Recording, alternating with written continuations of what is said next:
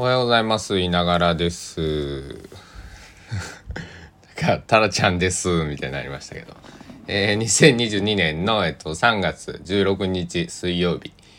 朝8時2分でございます。えいながらビート80回第80回始めていきたいと思います。よろしくお願いいたします。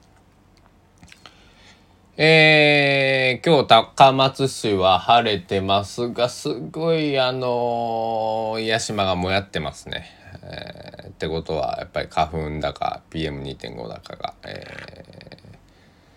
ー、こんにちはしているというね、えー、ことですね。で、現在の気温が10.2度です。えー、夕べと、夕べじゃないわ。昨日と比べて、前日差がね、12時間前、昨日4度？あ違うこれ風速やね。昨日の朝8時は16.1度ですから、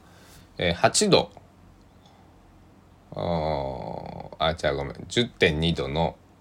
16.1度だから、えっと、6度違いますね。だからちょっと今日寒いなと思って朝、えー、まあそれは昨日と6度も違いはね寒いですよね。で、えー、最高気温は22度予報なんで昨日は23度だったみたいなんで高松は。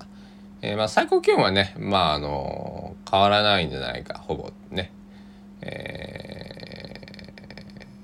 ー、ですけど、朝6度って寒い。寒い6度違ったね。えー、まあ、最低気温8度なんでね、えっ、と、なんだ、暖かくなってはきてるんですけど、昨日、やっぱり比べたらね、えー、なかなか、えー、なもんだなというところです。で PM2.5 は少ないって書いてますが花粉が多いんでこう花粉で煙っとんのかな、えー、それかの朝のそのなんだろう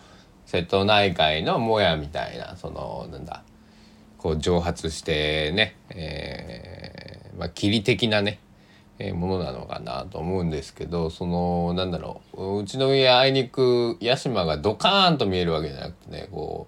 う山のなんだ半分から上ぐらい間ちょっと見える感じなんで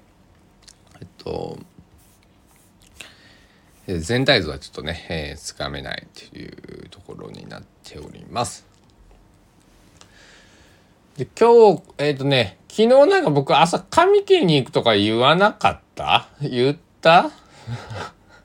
えっとねツイッターには書いてあるんですけどね髪切りに行こうかな。あの昨日ね髪切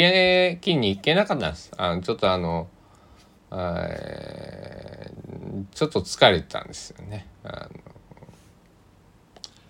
なので、えー、今日こそ髪を切りに行こうかと思ってね、えー、昨日ちょっと高校の時からの友人とね、えー、と少し20、30分のもんですけどね、ちょっとあのー、先方、先方というか友達がね、えー、用事があるからっつって電話をしてたんですけど、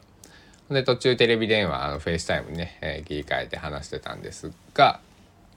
えー、あれですよ。髪、あんた髪伸びたねって。まあ、あの、うん、そのままなんですけどね。えー、訳すまでもないかなと。あんた髪伸びたね言われて。そうなやけっつって。もう着るがめんど、うん、もうめんどくせえぞ。うるそうてよ。うるそうてって言うんですけど、めんどくさくてっていうのを。えー、なんとかするのがうるさいとかって言うんですけどね。えー、まあ、え、いつまでもね、え、うるさくしてても、え、しょうがないっちゅうことで、え、いつかはね切らなくちゃいけないんでね。いやもうね僕ねあのー、坊主にするつもりやったんですよ。ああ坊主にするつもりやった。けどやめとこっかなって。やめとこっかなって。思ったんですけど。ちょっとまだ悩んでます。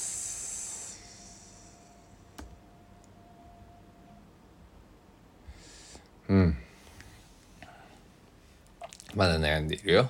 うん、どうするんだろうね。えまああのうんうんっていうところなんですけど。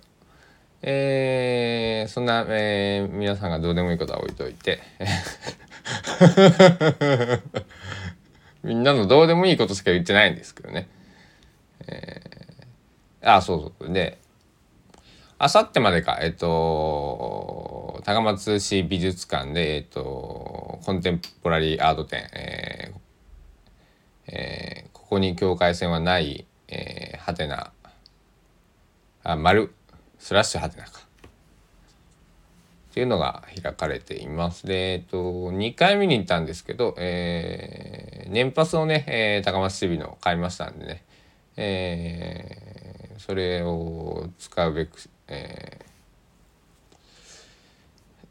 ついでって言ったらいいかな。なんかあの、何回か見たいんですよ。ああいう美術館ってあの、常設展とか、比較展とかって比較的長くやってくれてることが多いじゃないですか。なんか2ヶ月、3ヶ月。あの、僕は美術館に、えっと、この年明けってからね、美術館っていうところに行き始めましたので、えー、そんなにね、詳しくわかんないですけど、あの、長くやってるんで、えー、嬉しいなということで、はい。あの、うん。それで、えー行ってこようかなと思っています。で、昨日ね、えー、あとノートもね、更新してね、えー、その友達のねあお姉さんがね読んでくれててね「えー、おまんどいたがで」っていう、えー、土佐弁をね、えー、3月になるということが多くなるよねって記事をね、えー、おととい、えー、にえー、書いたんですけどね。あれどういうこと？なんで3月になったいうことが多くなるかね？って聞かれたんですけどこれはねってあのまあそのお姉さんのねしてるお仕事はねまたちょっと違うのかもしれないですけど僕がやってきた仕事っていうのはえっと普段ね、えー、営業マンの人たちがねちょっとあの回ってきてまあ昔やってた仕事だな。あのスーパーとかね働いてた時期があったんですけどあの営業マンの人たちがね、えー、普段はこうラフな格好でこうなんだろう作業着というか会社のジャンバーメーカーなんとかっつって入ったようなので来るんですけど、えー、この時期になるとね、えー、スーツで来る日があってね「おまんどいたかで」って言うとまああの僕二十歳そこそこだったんで、あの、そんなタメ口では言わないんですけど、あの、あれ、なんとかさん、どうしたんすか？みたいなね。どういたがですか？ほんなら、あの、いや稲さん、ちゃん、実は3月で移動にって、とかね、転勤にとか、まあ、そういう意味のね、えー、おまんどいた、おまんどいたかで、つってね、あの、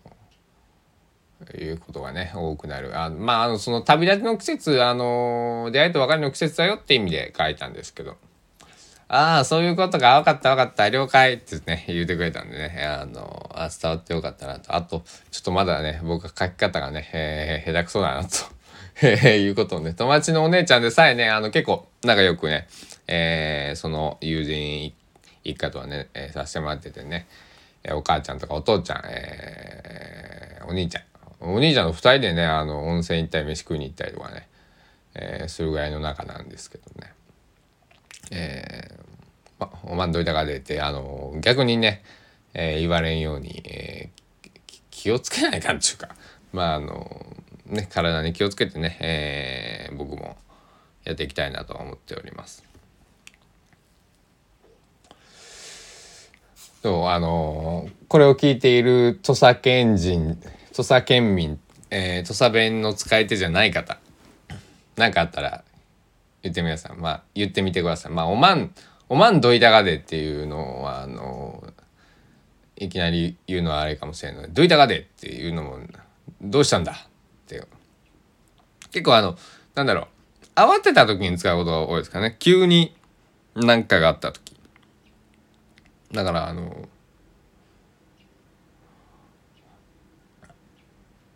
急になんかあの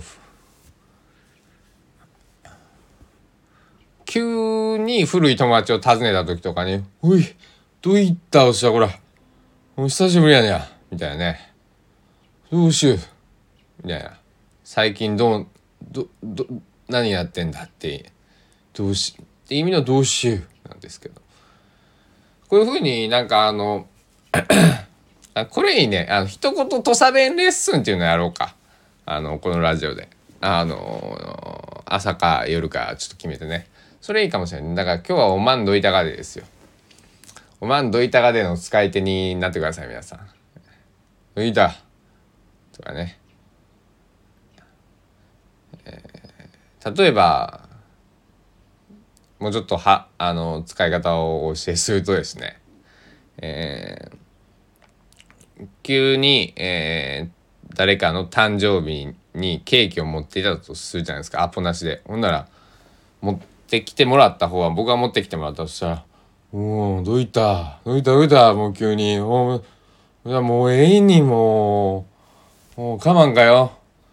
もう覚えてくれちょったかげにもう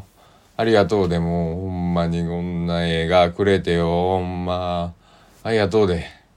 まあまあまあビールまあ飲んで帰りや。みたいなね。あの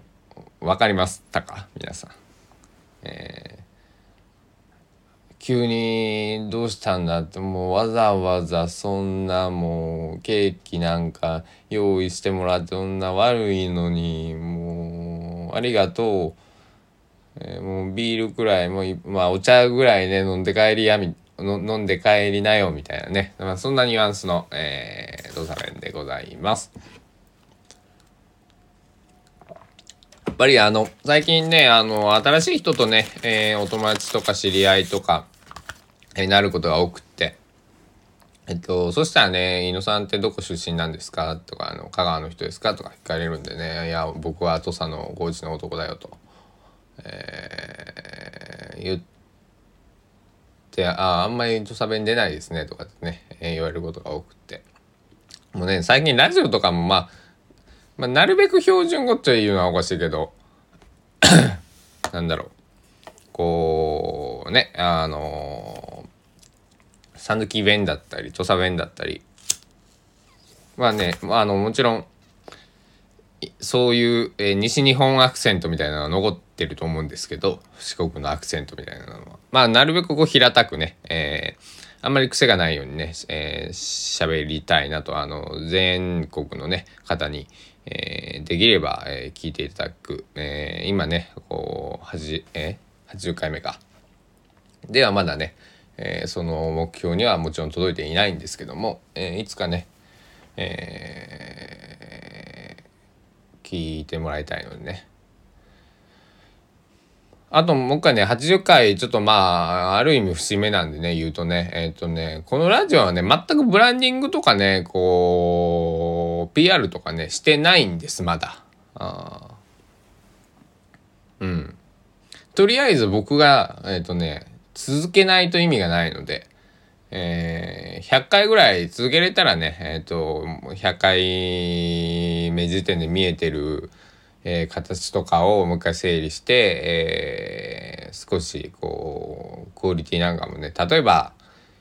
えー、まあ、編集は入れたくないな、まあ、ジングルとかね、えまあ、ジングル作るよって言ってますけどまだあのネリネリはしてるんですけど出来上がってはないんですよね。うん、どんなのがいいかなとかね。まあ、A パターン B パターンあるなとか。まあまあそんなとこなんですけどね。それを出すのがまあ100回目ぐらいでいいかなって。でも100回1日2回ぐらい更新してるんであと20回とか考えるとあと10日しかないよね。えー、はあまあ100回目からやるとは言ってないんで。あのそういうことですよ。うん。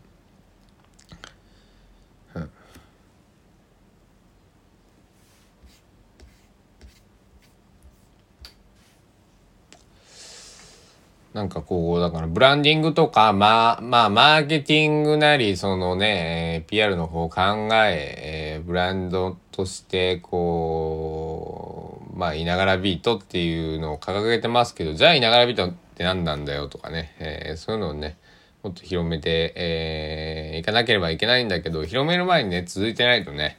えー、あの、かっちりやって、ドカーンやりました、3回で終わりました、じゃ意味がないので、えー、なんだ？まあ1年続けて1日2回でまあざっくり700回ですよね。えー、あのー、今回 80, 件80回目なのでまあざっくり10分の1しかまだね、えー、到達してないので、えなんだ？僕の大好きなスターダストレビューの皆さんはライブ何回やったんだ？2000 2500本とか今まで、えー、のキャリアの中で確かやってるはずなんですけど。本数で多いのはさだまさしさんかスターダストレビューさんなんじゃないですかね日本で、え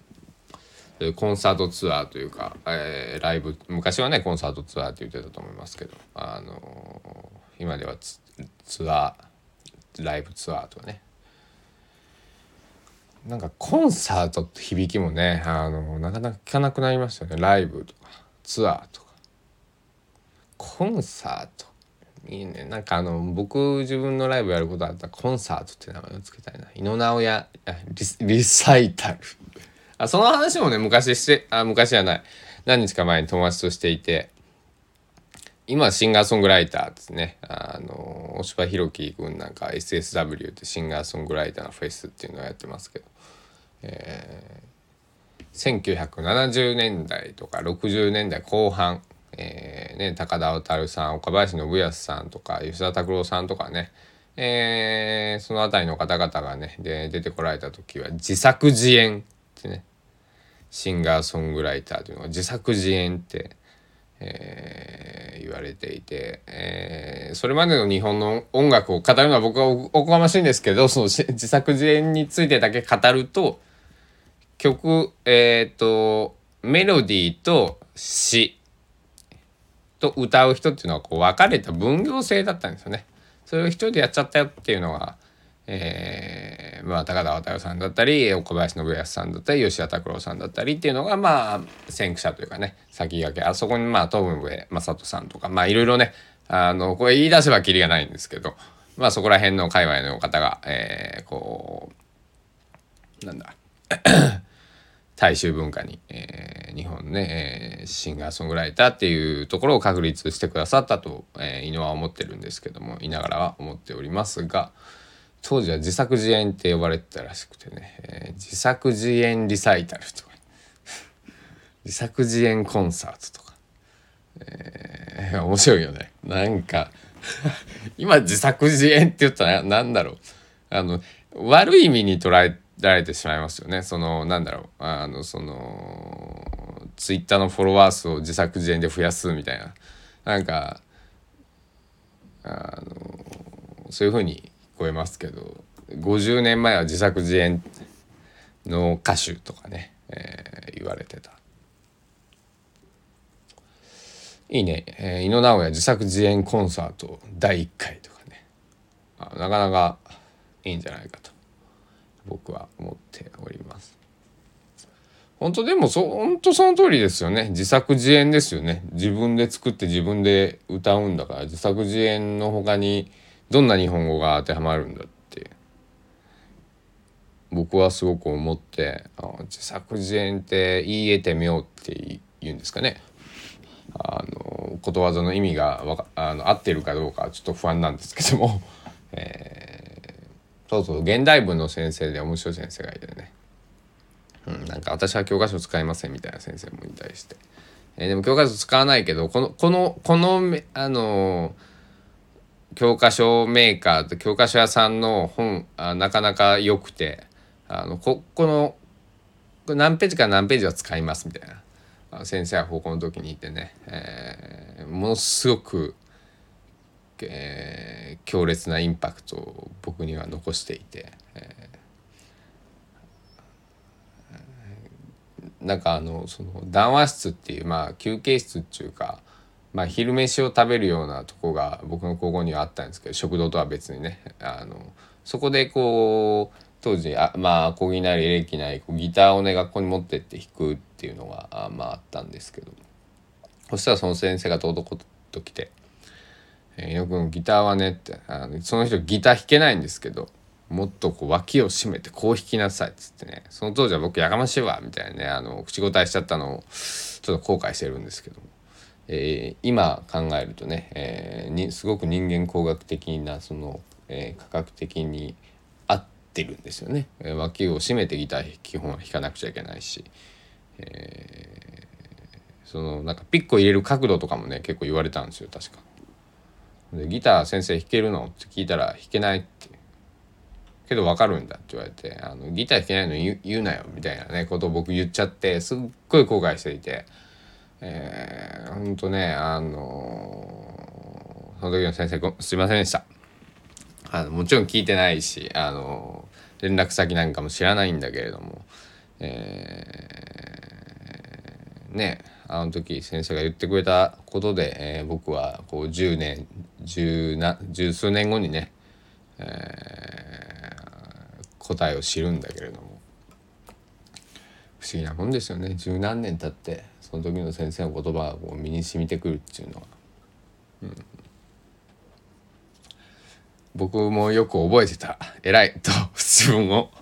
えー、たまには褒めてやろうと思って思います。えー、そしたらねお時間もいいところになってきましたので、えー、そろそろ僕も、え、まあ朝活じゃないですけど、えー、活動、えー、一日を始めていきたいと思いますのでここら辺にしたいなと思います。ながらビート第80回本日はどのようなビート行動を皆さんにお届けできたでしょうか答えは聞く人のみぞ知る、うん、そんな風に、えー発信する、えー、ボールを投げる、えー、方の僕は思っております。